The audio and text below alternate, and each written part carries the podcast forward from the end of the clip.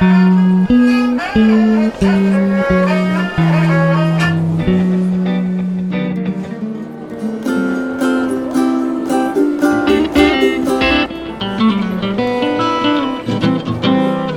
Stammtisch.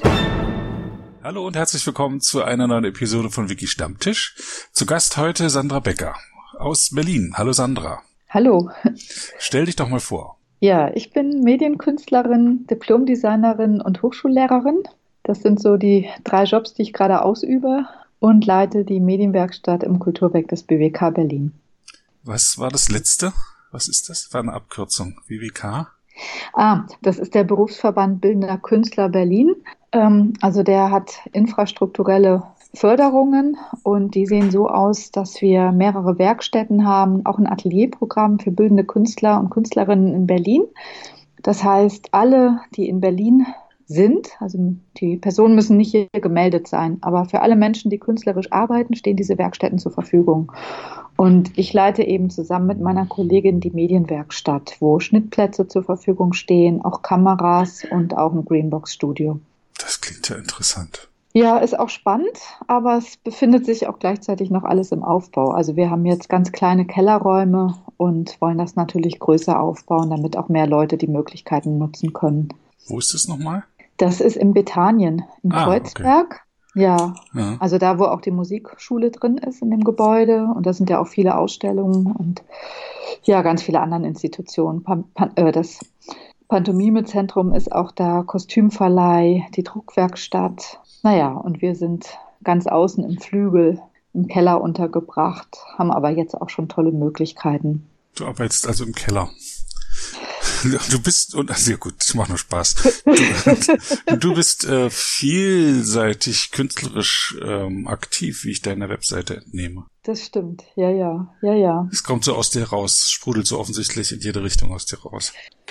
Ja, ich weiß nicht. Ähm, vielleicht bringt das auch das Alter mit sich. Also ich denke so, mit dem Alter kommen mehr Lebenserfahrungen und mehr Ideen, mehr Vorhaben. Ich könnte immer mehr umsetzen und finde das schon alles sehr spannend und freue mich natürlich auch, wenn ich Anfragen kriege. Aber ich mache auch viele Vorträge und sehe das auch als Teil meiner Kunst. Also ich sag mal, partizipative Ideen in die Welt zu bringen und Leute auch zu irritieren. Das ist immer ganz spannend. Irritieren. Ja, es führt zu Irritation. Also in so großen Institutionen ist das ja noch nicht so üblich. Also ich habe zum Beispiel einige Workshops auch gemacht im Bereich der Jugendarbeit und da hat das schon zu viel Irritation geführt. Also da sind doch so die Grenzen noch relativ eng und die Fächer auch nicht so interdisziplinär gedacht. Naja, und mit meinem Profil werde ich dann aber auch oft für solche Sachen angesprochen. Das ist immer ganz spannend und drehe dann eben mit den Jugendlichen Videos oder in Emden zum Beispiel, da unterrichte ich im Bereich Informatik, offiziell Mediengestaltung. Tatsächlich machen wir Kurzfilme. Das macht mir auch sehr viel Spaß, weil das natürlich auch wieder so ein Grenzgang ist in der Informatik. Und die Studierenden kriegen auch komplett neue Ideen. Finden das immer ganz toll. Also die freuen sich immer, wenn sie in meinen Kurs kommen können. Und das finde ich auch toll. Immer schön mit Menschen zu arbeiten, die Spaß dabei haben. Wollen wir einen Tatort machen, in dem erklärt wird, wie man Wikipedia bearbeitet? das ist auch eine gute Idee. Super. Und zwar nicht irgendwie mit gefakter Wikipedia und angekünstelten, sondern wo das eigentlich das, das, das eigentliche Thema ist. Ja, das ist eine super Idee. Wo dann sich so aus den Diskussionen und so äh, dann das, die Täter da, die noch irgendwelche Verschwörungen ergeben. Und Ja, das wäre eigentlich schick. Müssten wir noch überlegen, wen wir umbringen, aber das ist ja eigentlich beim Tatort immer nur zweitrangig. Jemand, im Internet ist jemand tot. Ja, manchmal ist es ja auch so, dass sich Realität und ich sag mal Filmwelt oder Kunstwelt überschneiden. Und das ist auch immer ganz spannend, solche Sachen aufzugreifen. Die Idee ist nicht von mir, muss ich ehrlicherweise sagen. Aber ich fand die auch äh, hervorragend, weil ja, es, es, es wird immer so, es gibt Hilfeseiten, äh, unendlich viele in der Wikipedia, die auch sehr hilfreich sind, weil da alles steht. Ähm, Ja. es, jetzt werden gerade, wird gerade geplant, das hat mir Gerion Kalkul erzählt, ähm, Mhm. so Online-Videos zu machen, wo Leuten erklärt wird, wie man das macht, also noch leichter das zu machen. Aber wenn man das so spielerisch macht, in einem Film verpackt, ich glaube, das kommt noch näher ran. Ich versuche es ja auf meine Mhm. Art hier mit Podcast äh, klar zu machen, dass, da, dass das keine Enzyklopädie ist, die da irgendwie im Netz steht, sondern dass da ganz viele interessante Leute dran arbeiten. Ja, das ist auch eine tolle Arbeit, finde ich. Also ich habe mir jetzt ein paar Videos angeschaut und dachte, schon sehr spannend. Videos angeschaut? Was meinst du? Ja, jetzt, jetzt von dir. Also, von also äh, Podcast. Hm. ja, Podcast. Ja, Videos sind es ja nicht, genau, Audio. Aber mit den Bildern hat es dann auch ein visuelles Element. Also manche der Leute kenne ich ja auch und war trotzdem überrascht, was sie dann erzählt haben. Ich auch, jedes Mal. Und das äh, ist das Faszinierende daran. ja. Genau. Jetzt können wir ja mal erzählen, wie wir uns kennengelernt haben. Und zwar war ich in der letzten Woche beim Open Edit in der äh, in Berlin Open Edit heißt, dass ein Büroraum zur Verfügung steht mit Internetanbindung und ähm, ein paar Laptops kann man sich auch ausleihen. Ich war mit meinem eigenen da und dann geht man immer dahin und äh, zwei, drei kennt man und die, zu den anderen sagt man, wer bist denn du, was machst denn du und lernt sich so kennen und bearbeitet zusammen und zeigt sich Tipps und Tricks. Und neben mir saß ein Teenager, der sehr ernsthaft ähm, äh, ein äh, ihn interessierte Artikel ähm, editierte, also Fakten einfügte. Das hat mir sehr imponiert ernsthaft das gemacht hat. Mhm. Hat mir noch gleich erklärt, dass seine Mama gleich noch kommt. und ähm, das war's dann du. Ja, super. ja, ich war ein bisschen zu spät. Ich war da noch an der Uni Potsdam vorher und da fuhr der Zug nicht so, wie er sollte. Ja. Du bist schon eine ganze Weile, äh, hast eine ganze Weile mit der Wikipedia zu tun. Du sagst, äh, hast mir vorhin erzählt, Wikipedia seit 2002, also wo sie gerade entstanden ist. Ja, ich war äh, zu Beginn der Wikipedia aus welchen Gründen auch immer im E-Mail-Verteiler und habe Einladungen bekommen zu Veranstaltungen und bin da auch ganz oft hin. Fand das immer sehr spannend, aber ich kannte niemanden. Und dann war ich so und ein bisschen auch scheu. Nicht, ach genau, hast du nicht getraut, jemand anzusprechen. Nee, ich habe mich ein bisschen unwohl gefühlt, weil immer gar keine Frauen da waren und ich halt niemand kannte. Und einmal habe ich eine Frau getroffen, die ich kannte. Und dann habe ich aber nur mit der gesprochen. Das war auch ein bisschen blöd. Also wir haben dann zusammen einen tollen Abend gehabt, haben aber beide nicht kommuniziert mit den Leuten um uns rum. Ja, und dann habe ich irgendwie so gedacht, okay, es geht ja auch ohne die Veranstaltung und ich kann ja auch einfach was editieren und habe dann eben auch unter IP so die ein oder anderen Sachen mal eingegeben, aber noch nicht so intensiv, weil ich doch ein Mensch bin. Also ich brauche sehr stark auch den persönlichen Kontakt. Und richtig angefangen habe ich dann, als ich beim, bei Beret, also das ist so eine Institution, die bieten Beratung für Frauen in der IT an. Ähm, und da habe ich eben an, einer, an so einem Vortrag teilgenommen zu Wikipedia. Also das war so ein Tagesprogramm, Tagesworkshop. Und dort wurde uns gezeigt, wie wir Accounts anmelden. Ich meine, das ist ja nicht schwer, aber es war eben toll, das so in der Gruppe zu machen und auch Fragen stellen zu können und auch wirklich überlegen, ja, wie will ich das nutzen für mich und es diskutieren zu können. Also da hat mir der Austausch sehr gut gefallen.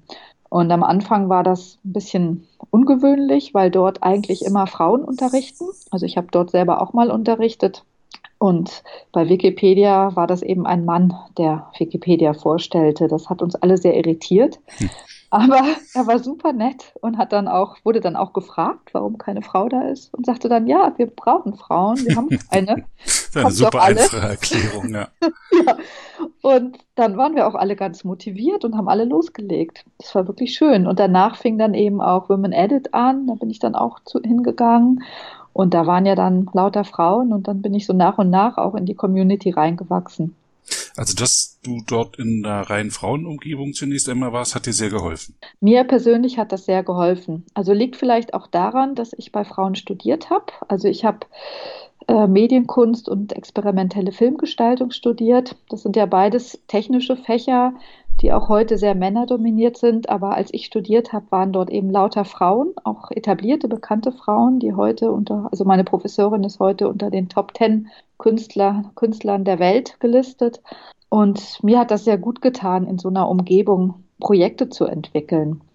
Und bei Wikipedia war das auch so. Also diese Umgebung hat mir geholfen. Und inzwischen ist es nicht mehr so. Inzwischen bin ich nicht mehr nur in den Frauengruppen. Inzwischen bin ich in allen möglichen Kontexten unterwegs in der Wikipedia. Aber ich habe einfach diese Zeit gebraucht oder vielleicht auch so ein Stück Schutzraum mit anderen Frauen, auch, ja, ich sag mal, Schwierigkeiten zu besprechen, auch eine eigene Position zu finden. Das hat mir sehr geholfen. Hast du jetzt äh, Bekannte im Wikipedia-Universum? Ja, einige. Einige. Ja, Frauen und Männer. Frauen, Männer auch, okay. Ja, ja.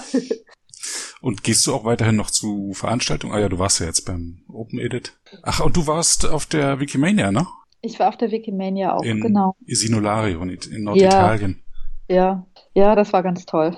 Erzähl mal. Also ich hatte ja auch das Glück, dass ich ein Stipendium hatte, weil ich eben auch bei den Filmfrauen sehr aktiv war. Und das war schon mal toll, so eingeladen zu werden.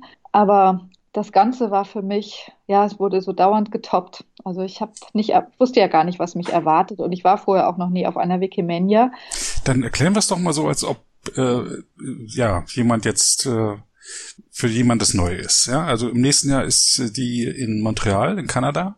Man kann dort einfach hin, wenn man selbst wenn man Wikipedia erst anfängt, kann man dort schon ja. hin. Ne? Ja. Also und die Wikimania ist das jährliche Treffen der Wikipedianer aus aller Welt. Ne, es gibt immer so ein bestimmtes äh, Budget, äh, äh, Kommutat auch von Leuten, die dort hinfahren können aus der Weltregion. Und da kann man dann ein Stipendium beantragen, das beinhaltet äh, Reisekosten und Unterbringungskosten und Verpflegung. Und die Konferenzgebühr, glaube ich, auch noch, genau, ist auch noch ja, mit drin. Ja. Ne, und dann, äh, gut, das hast du halt erfahren, hast, hast dich getraut, dich da zu bewerben, äh, bist freudestrahlend angenommen worden, bist da hingefahren oder geflogen. Genau. Und dann? Ja, ja, und dann bin ich eben in diesem Bergdorf angekommen. Das ist eigentlich ein ganz kleines Dorf gewesen. Und das Beeindruckende war, dass sich die ganze Welt dort getroffen hat und es auf einmal nur noch Wikipedia gab. Also alle sprachen über Wikipedia, alle hatten diese T-Shirts an. Wir haben T-Shirt bekommen für die Konferenz. Das heißt, wir waren auch alle erkennbar. Und die Menschen, die dort rumliefen und kein T-Shirt anhatten, die wollten uns helfen. Also da war, war das ganze Dorf wie verwandelt. Also die ganzen Italiener, die dort lebten, die haben sich riesig gefreut, dass ihr Dorf bekannt wurde und haben allen, also haben uns dauernd den Weg gezeigt und waren herzlich. Und das war so eine tolle Stimmung wurde noch getoppt dadurch, dass die Sonne schien.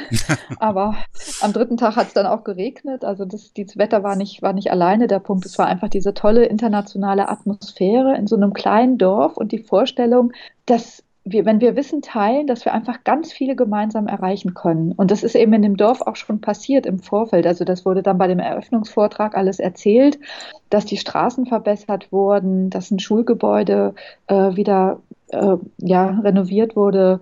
Ein Film, also ein Kinosaal wurde wieder flott gemacht. Also das hat auch ganz konkret Gelder eingebracht für das Dorf und Veranstaltungen waren möglich, die, die vorher einfach so auch gar nicht gegangen wären. Also das war extrem innovativ und wunderschön so zu sehen, dass die, ja, so die einfachen Bürger sozusagen das in die Hand nehmen konnten und ihr Dorf verändern konnten. Das fand ich richtig toll. Die Konferenzsprache ist Englisch. Genau. Du kannst genau. auch Englisch äh, in dem Maße, dass du dich da verständigen kannst. Ja, ja. ich habe in London studiert. Das Ach so, da sollte man kein das Problem. Ja. ja. Aber müsste man schon können, ne? Wenn man da kein Englisch kann, ist man ziemlich verloren. Ja, teils, teils, teils, teils. Also es waren ja auch einige Deutschsprachige da. Aber klar, ich spreche auch gerne Englisch und ich habe dann eben auch Leute aus Afrika kennengelernt und ohne Englisch wäre das nicht gegangen. Klar. Genau, hast du Leute da kennengelernt? Hat, und hat das noch irgendwie sich äh, danach noch ausgewirkt? Also hast du noch Kontakt mit solchen oder hat sich irgendein Projekt ergeben? Ähm, also bei mir hat sich noch nicht so konkret ein Projekt ergeben, aber naja, doch äh, auf eine Art schon. Also einmal habe ich mich international mit den Frauenprojekten vernetzt und das ist schon toll. Also da habe ich auch das Gefühl, da wird noch mehr passieren. Das ist aber alles im Moment noch eher digital. Also dass wir eben, wir haben so eine Seite eingerichtet, wo quasi alle Frauen aus allen Wikipedia, Wikipedia-Communities weltweit ähm, sich vernetzen können, ist da entstanden. Und dann habe ich aber auch mit einer, habe ich noch E-Mail-Kontakt, also mit einer aus Afrika, die auf eigene Kosten dahin gereist ist und die einfach mal Wikipedia kennenlernen wollte. Das hat mich sehr imponiert. Also, dass jemand aus so einem Land ähm, ja auch diesen Mut hat und sagt, ja, ich will mal sehen, wie, was das überhaupt ist und wie das funktioniert. Also, die hatte noch nie was geschrieben und ist da einfach hingereist. Nicht schlecht. Ja, und das fand ich ganz toll. Und mit der habe ich da ziemlich viele Gespräche gehabt. Also sie hat auch Wünsche, sie würde gerne nach Süddeutschland gehen und in Deutschland arbeiten. Und ich traue ihr das auch zu, dass sie das schafft. Also das hat beeindruckt mich immer, wenn Menschen aus, ich sag mal, viel schwierigeren Lebenswelten, Lebensbedingungen solche Ziele verfolgen und auch so einen Weg einschlagen und erfolgreich sind. Hast du von den Vorträgen noch was in Erinnerung? Ja, einige Vorträge. Also ich habe mir ziemlich viel angeschaut, obwohl ich das normalerweise nicht mache, wenn ich auf Konferenzen gehe. Normalerweise wähle ich immer aus, aber dort war das so, ich war so begeistert, ich habe mich dauernd in Vorträge reingesetzt und oft waren die auch viel spannender, wie ich es mir vorher so vorgestellt habe. Also ich fand zum Beispiel ganz toll den Vortrag über OpenStreetMap.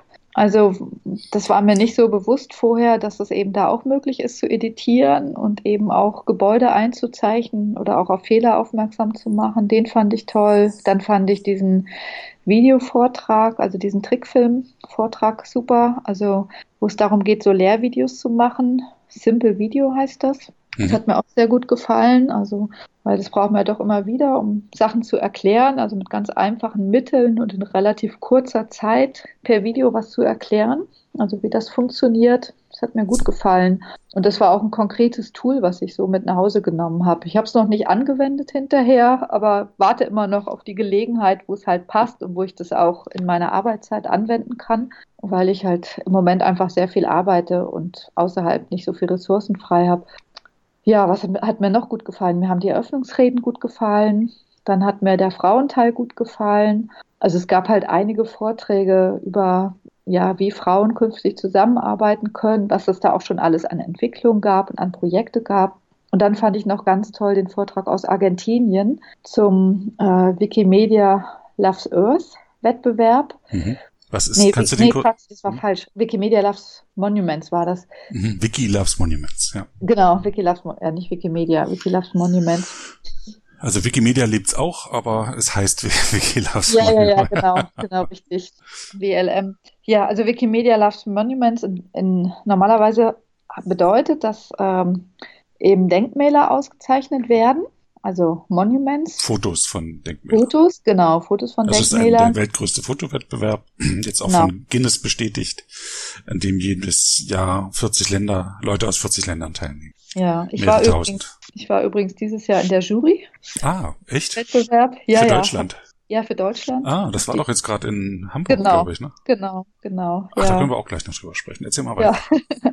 Jedenfalls in Argentinien war das eben so, dass die gesagt haben, wir haben da nicht so viele Gebäude, wir haben vor allem Landschaften und unsere Gebäude sind ja alle abgerissen worden, also was von den Ureinwohnern existierte. Und dann haben die sich eben überlegt, dass, wie sie trotzdem den Wettbewerb durch, durchführen können, dort durchführen können und dass sie eben dann eher so Landschaftsprojekte auszeichnen könnten und sind dann an Schulen gegangen, haben mit Kindern gesprochen und haben das publik gemacht und dann haben sich auch ganz viele beteiligt und haben auf diese Art und Weise Wikipedia kennengelernt.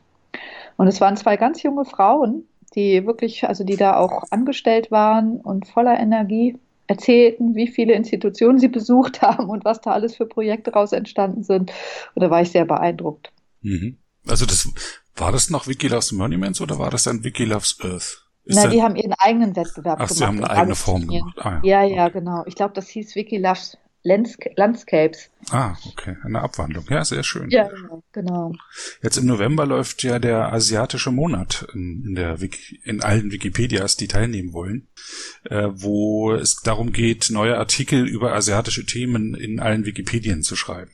Spannend, das, ja.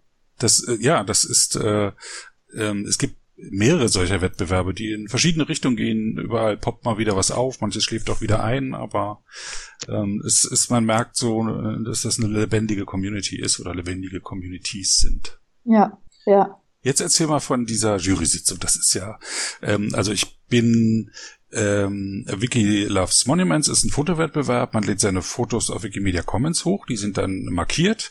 Es gibt ein äh, programmiertes Tool. Martin Kraft hat es, glaube ich, äh, programmiert, äh, wo man äh, als Vorjury, das sind äh, einige Leute, äh, es gibt Leute, die sich alle äh, 20.000 Bilder oder wie viel jetzt in Deutschland hochgeladen sind, angeschaut haben und dann in einem Fünf-Sterne-System einkategoriert kategorisiert haben. Ich habe, ähm, ich müß, müsste jetzt mal gucken, auch mehrere hundert Bilder mir angeschaut und äh, äh, Sternchen dafür vergeben. Aber die letzte Entscheidung trifft eine Jury. Der werden alle fünf, nee, vier und fünf besternten Bilder vorgelegt aber mhm. ihr konntet auch die anderen Bilder angucken, glaube ich. Ne? Also das ist so mein Kenntnisstand. Jetzt erzähl mal, wie es wirklich ist. Also wir haben die von, durch die Vorjury ausgewählten Bilder bekommen. Das mhm. waren rund 1000 Bilder. Und die haben wir alle angeguckt und haben die auch bewertet. Also es gab mehrere Durchgänge. Der erste Durchgang war auch. Ihr hattet da so große Bildschirme, auf denen ihr euch die angeschaut habt. Genau, genau, genau.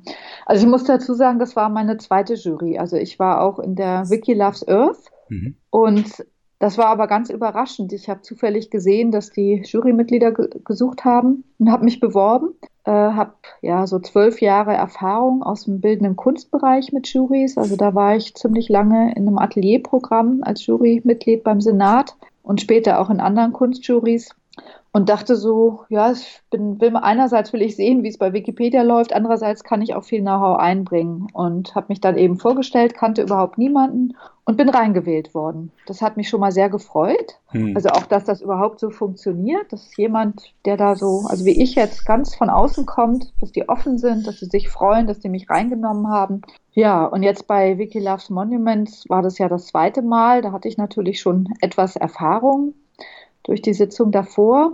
Aber letztendlich läuft es natürlich jedes Mal auch anders ab. Und es ist halt ein gesamtes Wochenende, also geht drei Tage. Freitag ist die Anreise und Freitagabend haben wir erstmal einen Durchlauf gemacht, wo wir uns alle Bilder angeschaut haben und uns natürlich auch gegenseitig kennengelernt haben. Aber erstmal haben wir einfach alles durchgeguckt, was von der Vorjury durchkam, um ein Gefühl für die Bilder zu haben. Ich habe mir dabei schon Notizen gemacht und die anderen auch, also so zu gucken, ja, was gefällt einem und auch festzustellen, dass manche Motive fünf- oder sechsfach fotografiert wurden. Und da haben wir dann nur gesagt, naja, da müssen wir dann immer jeweils die beste Aufnahme nehmen, weil wir können ja jetzt nicht ein Motiv irgendwie mehrfach auszeichnen. Obwohl alle fünf äh, exzellent sein können, nimmt genau. man dann genau. aber nur eins davon. Hm. Ja, so haben wir uns entschieden. Wir haben hm. gesagt, wir wollen da jetzt nicht alles doppeln. So. Hm. Du sagst, äh, ein Gefühl für die Fotos kriegen. Ist das so, dass man jetzt nicht für sich das die schönsten raussucht, sondern dass man die, die Bilder miteinander vergleicht, untereinander, so, also dass, so dass dann auch eigentlich eine Rolle spielt, was, was noch für Bilder vorhanden sind? Auf jeden Fall, auf jeden Fall. Also der Kontext spielt immer eine Rolle. Natürlich auch der Kontext der Jurymitglieder, aber auch der Kontext der eingereichten Bilder. Ich glaube, das geht gar nicht anders, weil wir wollen ja alle einen guten Job machen. Also wir wollten ja wirklich versuchen, das, was uns am wertvollsten oder besten erschien, was immer auch subjektiv ist, ähm, aber das rauszudestillieren. Und dafür war es eben wichtig, den Kontext zu sehen. Und am Anfang war das auch so an dem Freitagabend, dass wir recht, regelrecht enttäuscht waren, dass wir dachten, boah, so die wenigen Spitzenbilder, die gibt's ja gar nicht. Ne? Also es ist immer auch ganz schwer, wenn man so viele es wäre Bilder sieht. einfach, wenn Szenen rausgestochen hätten. Genau, genau. Dann auch wirklich so Qualitätskriterien zu finden und zu sagen, ja, was ist jetzt wirklich besser und was ist schlechter und wonach gucke ich überhaupt? Also wo ist mein Schwerpunkt?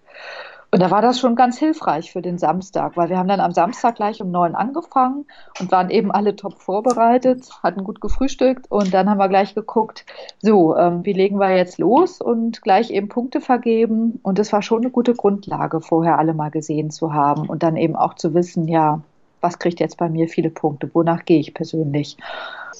Und ja, nachdem wir dann das gemacht haben, das dauerte natürlich bei 1000 Bildern ziemlich lange. Das ging dann in den Nachmittag, haben wir uns dann verständigt, ähm, was es jetzt mit der Bewertung auf sich hat. Also das ist ja dann doch sehr maschinell. Also wenn alle Jurymitglieder so Bilder bewerten, und das ist ja nicht immer so, dass dann eine reflektierte Bewer Bewertung stattfindet, sondern es ist ja auch ein bisschen Bauchgefühl. Und um habt ihr auch Sterne vergeben oder wie habt ihr das gemacht? Nach welchem System? Ja, ja. Im Prinzip das gleiche Tool. Im Prinzip haben wir auch Sterne vergeben. Hm. Und haben aber dann eben auch drüber gesprochen was für Kriterien wir haben. Und da war zum Beispiel eben der eine Punkt, dass wir ein Motiv nicht dreimal auszeichnen wollen, sondern lieber unterschiedliche Motive haben wollen, weil wir auch zeigen wollen, dass Deutschland viele Denkmäler hat und eben nicht nur eins, was immer wieder auftaucht. Dann Ach, das hat auch eine nicht, Rolle. Ah, das hat eine Rolle gespielt. Auch die Städte haben eine Rolle gespielt. Wir wollten nicht, dass alles aus einer Stadt kommt, sondern dass wir eben auch verschiedene Städte dabei haben. Natürlich hört, hat das eine Rolle gespielt. Hört, erst, hört sich erst noch ein bisschen unfair an, ehrlich gesagt. Ja, wenn, ja. Wenn ähm, Kühlungsborn halt so wunderschön ist und dann da zehn schöne Bilder sind, dann ist es halt so, oder?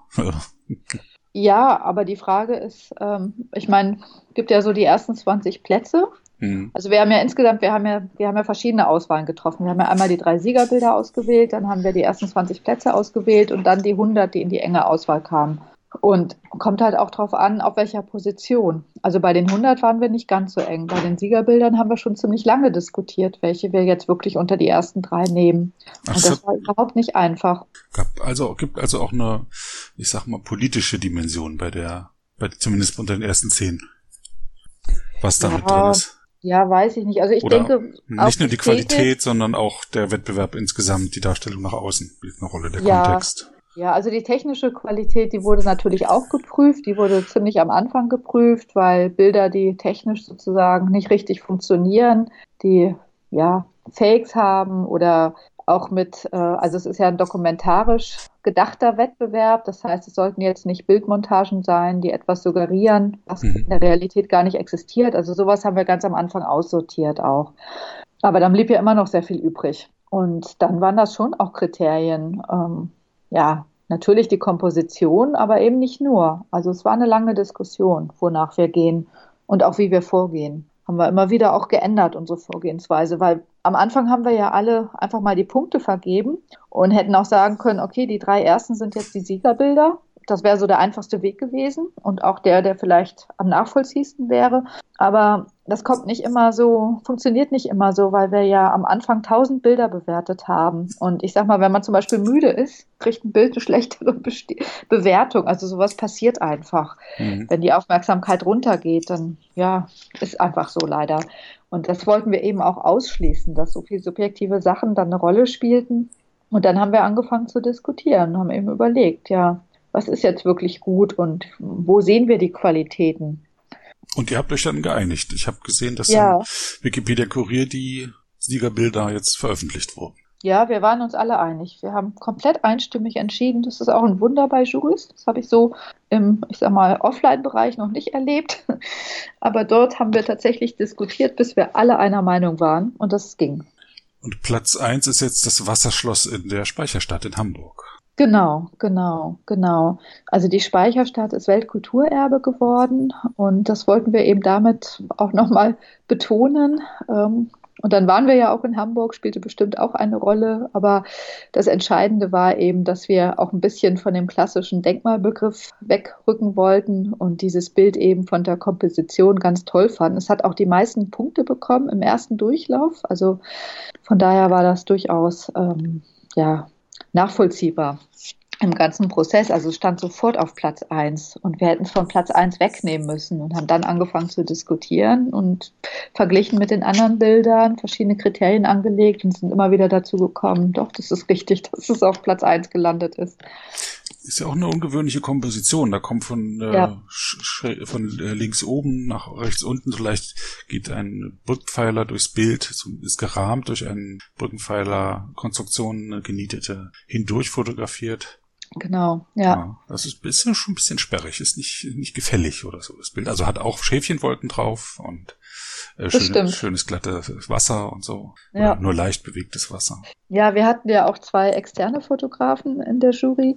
Also der eine, der selber so äh, ja, ich sag mal, vorwiegend als Dokumentarfotograf unterwegs ist und auch schon, ja, ziemlich alt ist, also sehr viel Erfahrung hat und sich gut einbringen konnte. Und dann die andere vom Staatsarchiv in Hamburg, die auch sehr viel mit dokumentarischen Bildern zu tun hat. Und die waren auch beide hin und weg von diesem Foto weil das Licht einfach gut getroffen ist. Das ist manchmal auch Zufall. Also das ist ja auch manchmal so, dass Leute, die vielleicht nie eine Kamera in der Hand hatten, gerade am richtigen Ort sind mit dem richtigen Lichteinfall. Aber so ist es dann eben. Das ist halt auch gut, dann so etwas ähm, quasi zu betonen, wobei ich jetzt gar nicht weiß, von wem das Bild ist. Also ob das jetzt jemand ist mit vielen Fotos. Also ich, wir haben uns eigentlich die Leute nicht angeguckt. Also wir sind wirklich nach den Bildern gegangen und ich weiß gar nicht, wen es getroffen hat. Also ich kannte die meisten auch nicht der Fotografen und habe mich damit gar nicht auseinandergesetzt. Also ob das jetzt jemand ist, der einfach wirklich nur gutes Licht eingefangen hat oder jemand, der dauernd solche Fotos macht, keine Ahnung.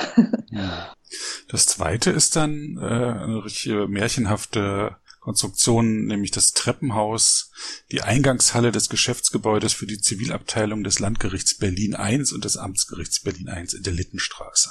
Das, dieses Treppenhaus hat mich auch schon mehrfach beeindruckt. Ich war, wenn ich zu Gericht musste oder zum Grundbuchamt, äh, geht man da durch und es ist jedes Mal abendberaubend. Ja, Berlin hat ja, ja. nun kein richtiges Schloss mehr oder ja. hat mehrere Schlösser, aber kein Stadtschloss, aber diese Amtsgerichte und auch einige Rathäuser in Berlin sind wunderschön und das ist ja wie so ein, äh, ja, wie, weiß nicht, das, das Dach, äh, die Decke wirkt, wirkt gefaltet und das ist in, in ein helles Licht getaucht, unglaublich. Ja, also das Besondere war halt auch der Punkt, äh, also von wo aus es fotografiert wurde, dass es eben nicht von der Mitte aus fotografiert wurde, sondern einen besonderen Standpunkt gab. Also dadurch ist das alles nicht so ganz zentral. Das hat uns gut gefallen. Und es gab eben auch da mehrere Fotos von diesem Motiv und wir fanden, dass dieses Foto das Motiv sehr gut eingefangen hat, weil es subjektiv war und gleichzeitig so dieses Verwunschene betonte. Und das steht ja wiederum im Widerspruch zu dem Ort, den es eigentlich repräsentiert. Also es hat ja wirklich sowas von so einem Dornröschenschloss. Hm. Ist ohne Blitz fotografiert sich gerade. Ich bin auf der Detailseite von Commons, wo auch die anderen Bilder noch verlinkt sind.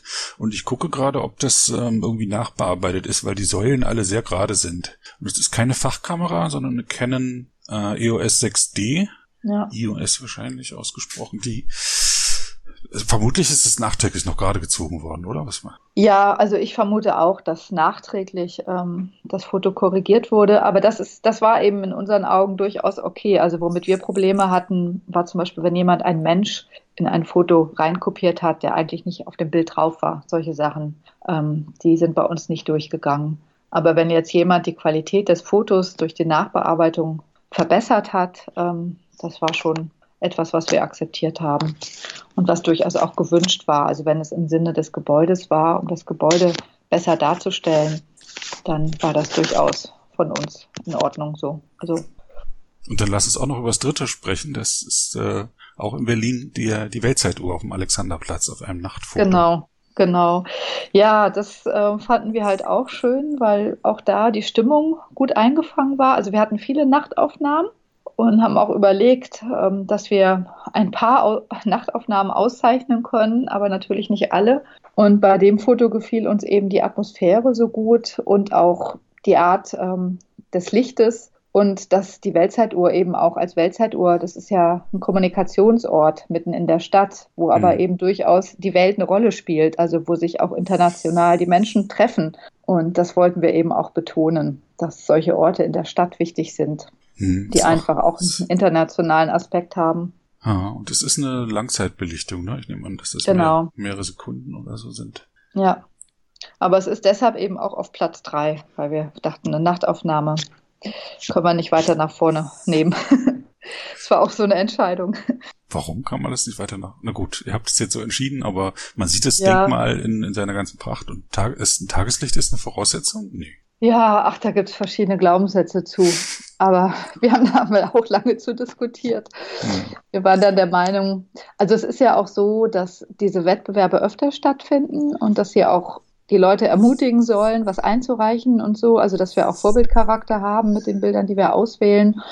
Und grundsätzlich haben wir eben überlegt, dass es schon gut ist, wenn Nachtaufnahmen eingereicht werden, aber dass sie halt nicht Schwer, den Schwerpunkt bilden sollen für die Wikipedia. Also dass das. Wikipedia eben davon lebt, von, ich sag mal so, möglichst klaren äh, ja, Darstellungen mit Tageslicht, also von Gebäuden, weil natürlich ähm, so Nachtlichter, also die haben immer eine andere Ästhetik und die können halt auch nicht so, ja, ich sag mal so pur sein, so, also so das Gebäude fokussieren wie bei Tageslicht. Das waren so die Gedanken. Mhm. Hm, interessant. Faszinierende Bilder sind da drin. Hast du noch einen Liebling unter den Bildern, jetzt die unter den ersten 100 sind oder so? Ja, ja, habe ich. ich fand da aber einige Bilder toll. Also mir hat, naja, ich weiß jetzt nur nicht, wie ich die beschreibe. Aber also eins ist auch relativ weit vorne. Ich glaube auf Platz vier oder Platz fünf. Was ist da drauf? aber auch mit der Brücke oder mit den mit der das Antiquarium? Nee, dieses Gebäude, also wo in der Mitte so ein Viereck ist und der Himmel sichtbar ist. Das fand ich ganz toll. Ach, äh, so eine Innenhoffotografie. Genau, der, genau. Innenhof des Kontorhauses Sprinkenhof genau, in Hamburg Alt, Altstadt. Ja, da gab es einige tolle Bilder von dem Kontorhaus. Und gut, dieses ist jetzt auch ausgezeichnet worden, aber die anderen Bilder waren auch toll von dem Gebäude. Also das hat mir sehr gut gefallen. Eigentlich alle Bilder, die da eingereicht wurden. Ja, man, vielleicht machen wir irgendwann mal auch eine Serie. Das wäre ja auch eine Überlegung. So ein Gebäude in der Vielfalt oder so. Aber in dem Fall ging halt immer nur ein Bild pro Gebäude. Hm. Aber Sonderpreise habt ihr auch vergeben für ähm, 360 Grad Panorama. Genau, genau. Ja, da war das eben so, dass wir dachten, die können wir nicht so mit den anderen vergleichen, weil die ja ganz anders betrachtet werden. Hm. Und es macht einfach auch Sinn, die untereinander ähm, so miteinander zu vergleichen. Und dann haben wir, also das war eben auch eine Entscheidung, haben wir gesagt, okay, die nehmen wir alle zusammen in eine Kategorie und geben denen einen Sonderpreis. Sehr schön. Ah, ist das was Tolles. Ja, hat auch echt Spaß gemacht. Also wir haben bis Samstagnacht gearbeitet, bis 24 Uhr und am Sonntag ging es um neun schon wieder los. War durchaus anstrengend, aber wir waren dann auch alle ganz glücklich, dass wir so einig waren und dass wir auch so gut vorangekommen sind und auch wirklich fertig wurden mit einer Entscheidung, mit der wir alle zufrieden waren. Das war sehr schön. Und dem am 25. ist jetzt auch Preisverleihung, hat Giri genau, erzählt. Genau, in Berlin. genau. Ja, da werde ich auch kommen. Ja, schön. Wir hatten ja vorhin schon mal davon gesprochen, dass du im Keller arbeitest. Entschuldigung, Genau. dass du in der Medienwerkstatt arbeitest. Genau. Ja. Ich mache mich immer ein bisschen lustig, aber das ist nicht persönlich gemeint. Das ist einfach meine, meine eigene Art, mich selber zu belustigen. Ähm, und ähm, du hast erzählt, dass du dort Wikipedia-Vorträge hältst. Oder Nee, so. ich selber nicht. Ich Ach, selber, du selber nicht. nicht. Also ich kann ja mal erzählen, wie das alles Ja, kam. Also ich habe selber diesen Vortrag eben gehört bei diesem Beratungsinstitut ähm, für IT für Frauen und habe dann zu dem Vortrag gesagt, Mensch, das ist ja ganz spannend. Das wäre ja auch für andere Institutionen interessant, die Leute so ranzuführen. Und da war ich eben dabei, ein Veranstaltungsprogramm vorzubereiten im Rahmen meines Jobs. Und da habe ich ihn gefragt, ob er nicht Lust hat, so einen Vortrag auch bei uns zu machen. Und dann hat er das ähm, an Michael Schlesinger weitergegeben, weil Michael Schlesinger Kunsthistoriker ist und selber sozusagen aus der Kultur kommt. Und der hat dann bei uns einen Vortrag gehalten. Das war, ich glaube, 2012 der erste. Also ging alles relativ schnell. Und da waren aber kaum Leute da. Und alle haben so gesagt, naja, was, was haben wir mit Wikipedia zu tun? Da gucke ich mal was nach, aber warum soll ich jetzt zu so einem Vortrag gehen? Und ich weiß doch, wie ich recherchiere. Und es waren also kaum Leute da. Und dann habe ich aber gesagt, es geht nicht ums Recherchieren, es geht darum, auch selber beizutragen. Und dann kam aber doch so, so Feedback mit, gibt es den Vortrag nochmal? Ich konnte leider nicht. Könnt ihr das denn nicht nochmal wiederholen? Und habe ich ihn nochmal gefragt. Ja klar, können wir nochmal machen. Und dann haben wir das, ich glaube, so ein Jahr später nochmal gemacht. Und da kam er dann mit Silvia Stienecke, die damals eben auch schon Women Edit äh, ins Leben gerufen hatte. Also das existierte ja schon. Und dann haben die beide bei uns den Workshop gemacht und waren wieder andere Leute da. Und es war sehr spannend, weil da eben dann auch so erste konkrete Anfragen waren. Und dann bin ich ja so richtig stark eingestiegen bei der Wikipedia. Also ich habe mich ja dann extrem vernetzt, ähm, bin da in der Community tief eingetaucht. Und das hat eben Michael Schlesinger dann auch mitbekommen. Und dann hat er mich angesprochen, ob wir denn nicht in der Medienwerkstatt was Regelmäßiges machen könnten. Und da habe ich so gedacht, klar, wir haben Computer, wir haben Räume und es ist eh ehrenamtlich, also wir müssen das außerhalb der Arbeitszeit machen. Und es gibt nur einen einzigen Tag, wo bei uns die Türen offen sind nach 17 Uhr. Also unsere Werkstatt ist immer bis 17 Uhr geöffnet. Und da die Druckwerkstatt, die oben drüber ist und unseren Eingang darstellt, montags eben bis 21 Uhr geöffnet hat, habe ich vorgeschlagen, naja, wenn, dann können wir den Montag nehmen von 17 bis 21 Uhr. Und wäre natürlich toll, wenn er das machen würde und da auch regelmäßig kommt, einmal im Monat. Und dann haben wir das so ins Leben gerufen und es läuft sehr gut an. Also es sind jetzt immer mehr Leute, die kommen, auch unterschiedliche Leute. Und das zieht jetzt schon so seine Kreise. Also ganz schön. Und naja, und die, ich habe ja da ein ganzes Veranstaltungsprogramm auch gemacht, also in dem Rahmen auch diese Vorträge stattfanden. Aber die haben jetzt bei uns einige Arbeitsstunden reduziert, so dass ich da das, dieses Programm jetzt erstmal pausiert habe. Und jetzt gibt es gerade bei uns nur einmal im Monat Wikipedia, weil Wikipedia davon nicht betroffen war. Das läuft ja sowieso ehrenamtlich. Und das ähm, ja, machen wir jetzt weiter. Und jetzt kommen eher noch mehr Leute, weil also die Leute, die vorher zu den Veranstaltungen kamen, die wollen sich halt trotzdem treffen und haben jetzt alle gesagt, ja, ja, dann kommen sie eben zu Wikipedia, ist auch nett. Und ich hoffe, dass das auch so, ja, so eine Eigendynamik entwickelt, dass auch mehr Leute was in die Hand nehmen, weil wir sind halt auch drauf angewiesen. Also es ist so ein bisschen ähnlich wie bei Wikipedia. Also wir sind viel kleiner, aber wir sind auch darauf angewiesen, dass Leute selber sich engagieren und Sachen ins Leben rufen, weil es eben ganz wenige bezahlte Stunden gibt. Ähm, Nochmal zu, zusammengefasst, diese Veranstaltung, ist das eine regelmäßige Veranstaltung, wo Künstler und Künstlerinnen ähm, zu Wikipedia was erfahren? Ja, also wir haben das nicht auf Wikipedia fokus, äh, fokussiert, sondern das heißt bei uns Schreibwerkstatt für Medienkunst. Mhm. Und es geht um medienkünstlerische Arbeiten und alles, was, in dem, was damit im Zusammenhang steht, weil Medienkunst ja auch bedeutet, ein Archiv zu schreiben. Also Medienkunst Kunst ist ja sowas Flüchtiges. Also es sind ja digitale Dateien, die auch schnell wieder verschwinden. Und ja, und in der Vergangenheit, also es ist ja zum Beispiel bei Videokassetten so, dass die Filme sich einfach auflösen, also dass Künstler dann ihre Arbeiten verlieren, wenn die nicht eben zwischengespeichert werden. Und ähm, so kam das eben, dass wir dachten, ja, das ist dann auch ganz spannend, wenn das archiviert wird, wenn darüber geschrieben wird und natürlich auch die ganzen Themen, die die Künstler mitbringen. Und dann haben wir gedacht, wir öffnen das einfach. Also wir öffnen das für alle Künstler und die können über bestimmte Projekte schreiben, die können über irgendwelche Festivals schreiben, können aber auch über Themen schreiben, die sie beschäftigen. Also manche, wenn die einen Film vorbereiten, steigen die ja relativ tief in irgendeine Materie ein. Also eine zum Beispiel, die hat sich mit einer Programmiererin, ich glaube, die lebt in England, eine ganz alte Frau, die ist jetzt, glaube ich, 90. Jedenfalls hat sie sich intensiv mit deren Leben befasst und habe ich auch gesagt, da ist doch was für die Wikipedia, gib das doch mal weiter. Und ist schade, wenn dieses Wissen, was da auch entsteht durch diese intensive Einarbeitung, wenn das einfach so verloren geht. Ja, die letzte war letzten vor einer Woche am, ähm, äh, am 24. Oktober. Genau. Genau. Und wann ist die nächste angesetzt? Wäre jetzt Ende November dann, nehme ich mal Ende an. November, immer der letzte Montag im Monat. Okay, dann äh, ja, packe ich das mal in die sogenannten Show Notes zu jeder Podcast-Folge. Gibt es eine Webseite auf äh, wikistammtisch.de, wo ich auch Links ähm, reinpacke, die zu Themen, die besprochen werden. Der 28. November. 28. November. Genau. Leute, am 28. November im Künstlerhaus Bethanien in der Medienwerkstatt. Ah, Moment, nicht Künstlerhaus Bethanien. So, ganz wichtig, ähm, das, ist, das ist ganz kompliziert. Das Künstlerhaus Bethanien ist nämlich mit diesem Namen umgezogen. Nicht, dass die Leute zum falschen Ort gehen. Das heißt jetzt Kunstquartier Bethanien am Mariannenplatz 2. In 10997 Berlin. Und zwar vermutlich in der Medienwerkstatt. In der Medienwerkstatt, genau. Von 17 bis 21 Uhr. Genau kann man da hingehen und äh, sich das mal anschauen. Es lohnt sich. Man lernt interessante Menschen kennen, die man dann zu einem Podcast einladen kann. Super, ja, genau. Du hast überraschend schnell zugesagt. Das hat mich sehr gefreut. Manche fürchten sich ja davor, um mitzusprechen. Ja, ich stehe als Künstlerin viel in der Öffentlichkeit und ich mache das eigentlich auch immer ganz gerne. Finde es immer gut, Sachen zu erzählen. Naja. Was sollte man dann an Kunst oder Kultur demnächst in Berlin machen? Ah, mehr Geld vor allem.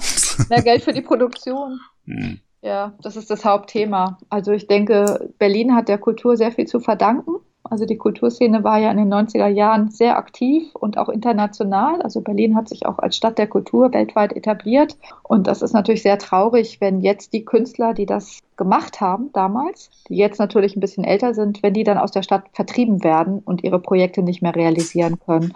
Also deshalb denke ich, geht es tatsächlich darum, also einerseits um Standortsicherung und dann natürlich auch Produktion, also dass Menschen die Möglichkeit haben, künstlerisch zu arbeiten und diese Ideen auch zu machen. Damit wird natürlich die Zivilgesellschaft gestärkt. Und die Leute haben dann auch mehr Mut, ihre wirklich dringenden Themen auf den Tisch zu packen. Und das kann, denke ich, für alle nur spannend sein. Also anknüpfend an die 90er Jahre, wo eben auch die Kultur ganz viel Stadtarbeit gemacht hat. Also da gab es ja zum Beispiel Gelder für Quartiersmanagement und in Vierteln die Probleme, also in so problembelasteten Kiez, da hat die Kultur dann tatsächlich ganz viel beigetragen, dass sich der Kiez besser entwickelt hat. Und wo ja. sollte man als Kunstinteressierter hingehen? Was sollte man nicht verpassen in den nächsten Wochen? Ach, in Berlin ist so viel los. Hm. Um, das ist immer schwer. Deswegen sind Tipps ganz gut. ja, also ich denke, die Ausstellung im Martin Gropius Bau, die gerade läuft, also über die, äh, die Szene äh, der DDR, die ist sehr sehenswert. Also das würde ich auf jeden Fall empfehlen. Das ist auch so etwas, was verloren geht. Das ist aber auch deutsche Geschichte gleichzeitig. Und natürlich hat auch die politische Wende viel mit Kultur zu tun, in beiden Teilen der Stadt. Also die würde ich auf jeden Fall empfehlen. Bist du selber ein Wendekind, ein Ostkind oder ein Westkind? Spielt ich das komm, eine Rolle? Na, ich komme aus dem Westen. Meine Familie kommt aus dem Westen. Ich bin in Süddeutschland geboren und dann im Ausland und in Bonn aufgewachsen. In Bonn habe ich Abitur gemacht. Aber es spielt schon eine Rolle. Natürlich spielt es eine Rolle. Also wir haben halt ein geteiltes Land und ich denke, die Geschichten sind für beide Seiten interessant. Also ich lebe jetzt im Ostteil der Stadt und merke, es ist ganz anders wie im Westteil, Echt, wo ich ja? früher gelebt habe. Ja, es ist, also es ist alles noch, ähm, ja, wir können viel voneinander lernen und das sollten wir tun. Also das ist die große Chance, die wir haben in Deutschland, dass wir unterschiedliche Kulturen zusammenbringen im eigenen Land.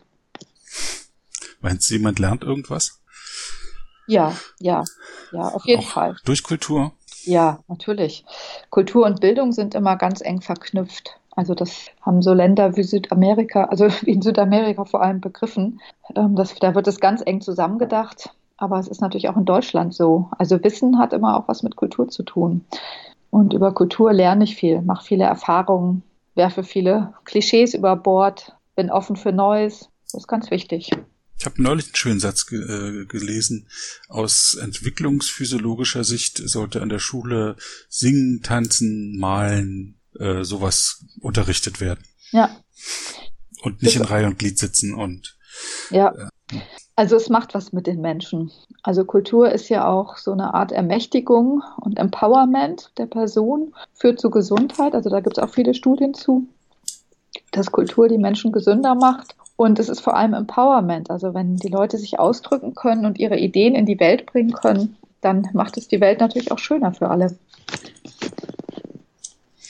Hast du gerade aktuelle Kunstprojekte am Laufen? Ja, ich habe demnächst ähm, eine Ausstellung in, bei Grupp Globale 3000, nennt sich das, zum Thema Weihnachten.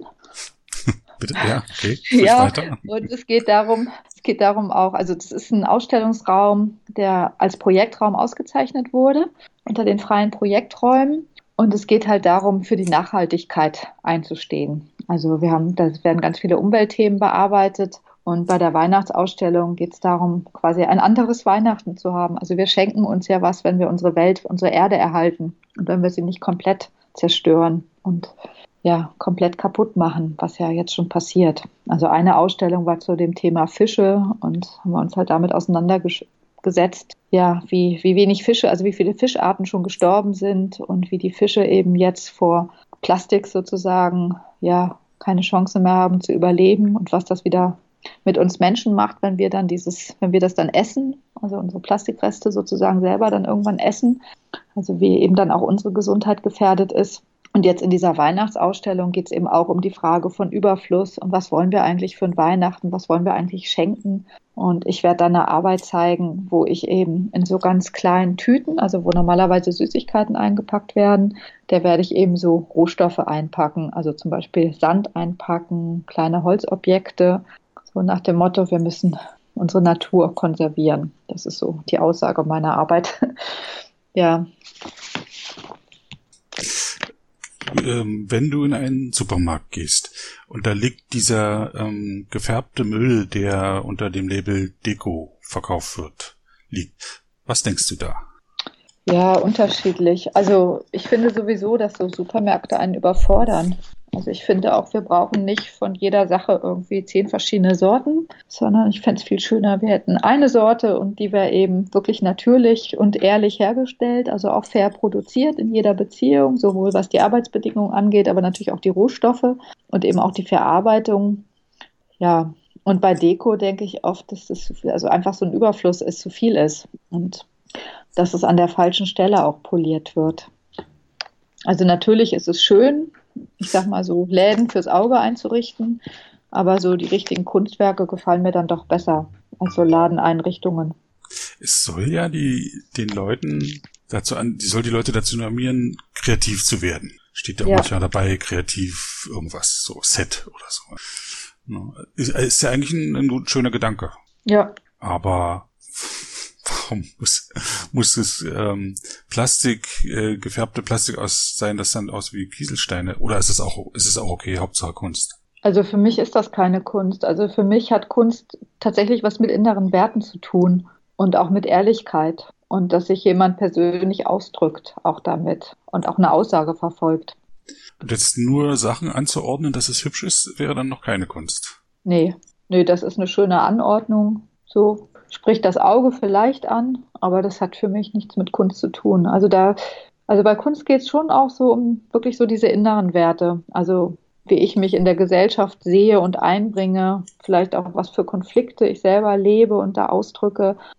Also ich sag mal, ich meine, das ist aber jetzt wieder meine Meinung dazu. Also es gibt ja zum Beispiel diesen Künstler Damien Hirst, der irgendwie Milliarden verdient, da mit Silber und Gold und so, das kann ich überhaupt nicht nachvollziehen. Also das ist für mich Kapitalismus pur hat für mich gar nichts mit Kunst zu tun. Trotzdem ist er als Künstler unter den ersten genannt.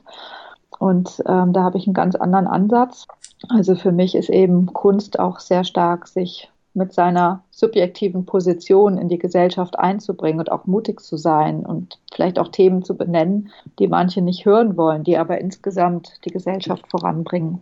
Mhm. Ja, und dieser Ausstellungsort, also dieser Gruppe Globale 3000 heißt der, ähm, der ja, bringt eben diese Umweltthemen voran. Und das finde ich auch ganz spannend, weil wir ja auch eine Verantwortung haben gegenüber den nächsten Generationen. Also wir können ja jetzt nicht sagen, ja, wir beuten mal alles aus und unsere Kinder und Kindeskinder, die können dann sehen, wo sie bleiben, sondern wir müssen ja wirklich jetzt sofort was ändern, weil wir ja schon so viel ausgebeutet haben. Also wir müssen unsere ganze Wirtschaft neu sortieren und mit unseren Rohstoffen anders umgehen. Sonst haben unsere Kinder nichts mehr.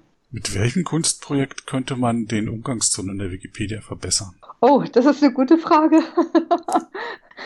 huh, da, gute wie, Idee. wie könnte man da und vor allem oder wie kann man Irritationen, wie könnte man Irritationen da einsetzen? Ja, also es gibt ja zum Beispiel so Filmprojekte, die ich ganz spannend finde. Also das ist, ähm, das knüpft an an die Bauhäusler und an die Dadaisten. Es fällt mir gerade der Name nicht ein. Ähm, na, kommt bestimmt gleich. Also das ist eine Zeichnung und es wird in der Gruppe rumgegeben. Die erste Person zeichnet den Kopf, knickt das Stück Papier um, die nächste Person den Hals und den Oberkörper und dann geht es halt immer ein Stück tiefer und am Ende wird das Blatt dann ausgeklappt. Das heißt, da haben kollaborativ, hat eben die ganze Gruppe dann quasi eine Arbeit erstellt und das ist immer spannend, es ist immer schön, es kommt immer ein unterschiedlicher Zeichenstil dabei zum Vorschein und ja, das wird eben auch im übertragenen Sinne eingesetzt. Also da gibt es zum Beispiel so ein Projekt mit Videos, wo jeder anfängt ein Video zu, also jemand fängt an, ein Video zu machen, jemand anderes macht die Fortsetzung und mhm. jeweils eine Minute und am Ende kommt ein ganzer Film dabei raus. Und vielleicht sowas im Schreiben, also. Dass man Artikel mal so schreibt. Ja, genau, genau. Mit so einer Vorgabe, jeder drei Sätze oder so. Und vielleicht gerade auch zu solchen Themen, zu Verhaltensthemen, also zu so ethischen Themen. Das könnte ja ganz witzig sein. Keine Ahnung, ist jetzt mal so eine schnelle Idee. Ja, klar. Aber klingt wie eine coole Idee, ja. So. Macht, kann, ich werde mir weiter mal Gedanken machen, ob man da mit Kunst was machen kann. Das hatte ich bis jetzt noch nicht so auf dem Schirm. Ich habe jetzt hier ja. dieses Podcast-Ding angefangen, um auch um mich selber natürlich um mich selber äh, zu befriedigen, meine Lust daran, mit Leuten zu sprechen und Informationen zu kriegen.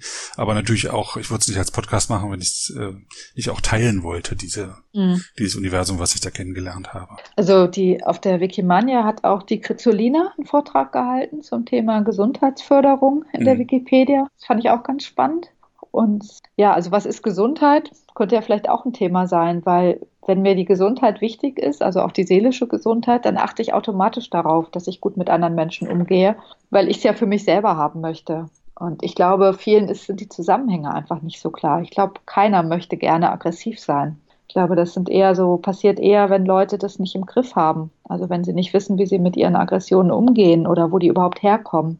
Und da ist eben das künstlerische Arbeiten so, dass ich ja die Aggression auch teilweise in Bilder packe und mich damit auseinandersetze. Warum bin ich aggressiv oder was macht mich wütend? Und manchmal ist ja auch Wut berechtigt. Also ist ja oft eine berechtigte Reaktion auf etwas. Aber ich muss halt rausfinden, auf was reagiere ich eigentlich? Und hat das was mit mir zu tun? Hat das was mit meiner Geschichte zu tun? Oder hat es wirklich was mit der äußeren Situation zu tun? Also oft sind es ja irgendwelche Kindheitserlebnisse, die nicht richtig verarbeitet wurden. Und da hilft es dann sehr, sich das bewusst zu machen und dann auch zu sagen, okay, deshalb reagiere ich so und eben auch mit Verständnis daran zu gehen und dann diese Aggression in eine positive Kraft zu wandeln.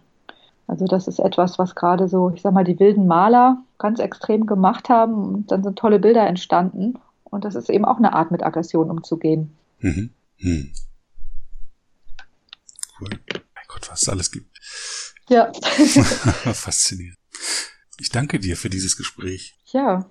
Ich glaube, wir ja, haben jetzt ziemlich viel gemacht. Ziemlich viele Sachen besprochen, die ganz überraschend war, dass du in der Jury äh, warst von Wiki Loves Monuments, wusste ich nicht. Und jetzt haben wir sehr lange darüber gesprochen und ich habe wieder einen Einblick in eine Welt gekriegt. Deine ja, künstlerische spannend. Arbeit, das ist, ähm, ich kenne einen Künstler, aber bin nicht so tief da drin, äh, drin, ähm, sehe mich selber auch als Künstler, aber der nicht ausstellt, so, sondern für sich selber das macht. Ja, das ist doch auch gut. Hm. Ja, ja, auch vielen Dank für das Interview. Also ich finde diese Serie auch ganz spannend, die du machst, muss ich sagen. Dankeschön. Dann wünsche ich dir noch einen äh, schönen Tag. Ja, ich dir bis auch. Bis demnächst. Ja, bis bald. Danke, tschüss. tschüss. Das war eine Episode des Podcasts Wiki Stammtisch von und mit Sebastian Wallroth. Die Episode steht unter der Lizenz Creative Commons Namensnennung 4.0, abgekürzt CC by 4.0. Diese Lizenz erlaubt Ihnen erstens, die Episode zu teilen, also das Material in jedwedem Format oder Medium zu vervielfältigen und weiter zu verbreiten. Zweitens dürfen Sie die Episode bearbeiten, also das Material remixen, verändern und darauf aufbauen, und zwar für beliebige Zwecke, sogar kommerzielle. Ich als Lizenzgeber kann diese Freiheiten nicht widerrufen, solange Sie sich an die Lizenzbedingungen halten. Die Lizenzbedingungen lauten, Erstens, Sie müssen als Urhebernamen Wiki Stammtisch, Sebastian Wallroth angeben. Zweitens, Sie müssen die Lizenz CC BY 4.0 angeben. Drittens müssen Sie, wenn möglich, einen Link zur Lizenz beifügen. Viertens müssen Sie angeben, ob Änderungen vorgenommen wurden. Fünftens dürfen Sie diese Angaben in jeder angemessenen Art und Weise machen, allerdings nicht so, dass der Eindruck entsteht, dass ich als Lizenzgeber gerade Sie oder Ihre Nutzung besonders unterstützte. Zuletzt dürfen Sie sechstens keine zusätzlichen Klauseln oder technischen Verfahren einsetzen, die anderen rechtlich irgendetwas untersagen, was diese Lizenz erlaubt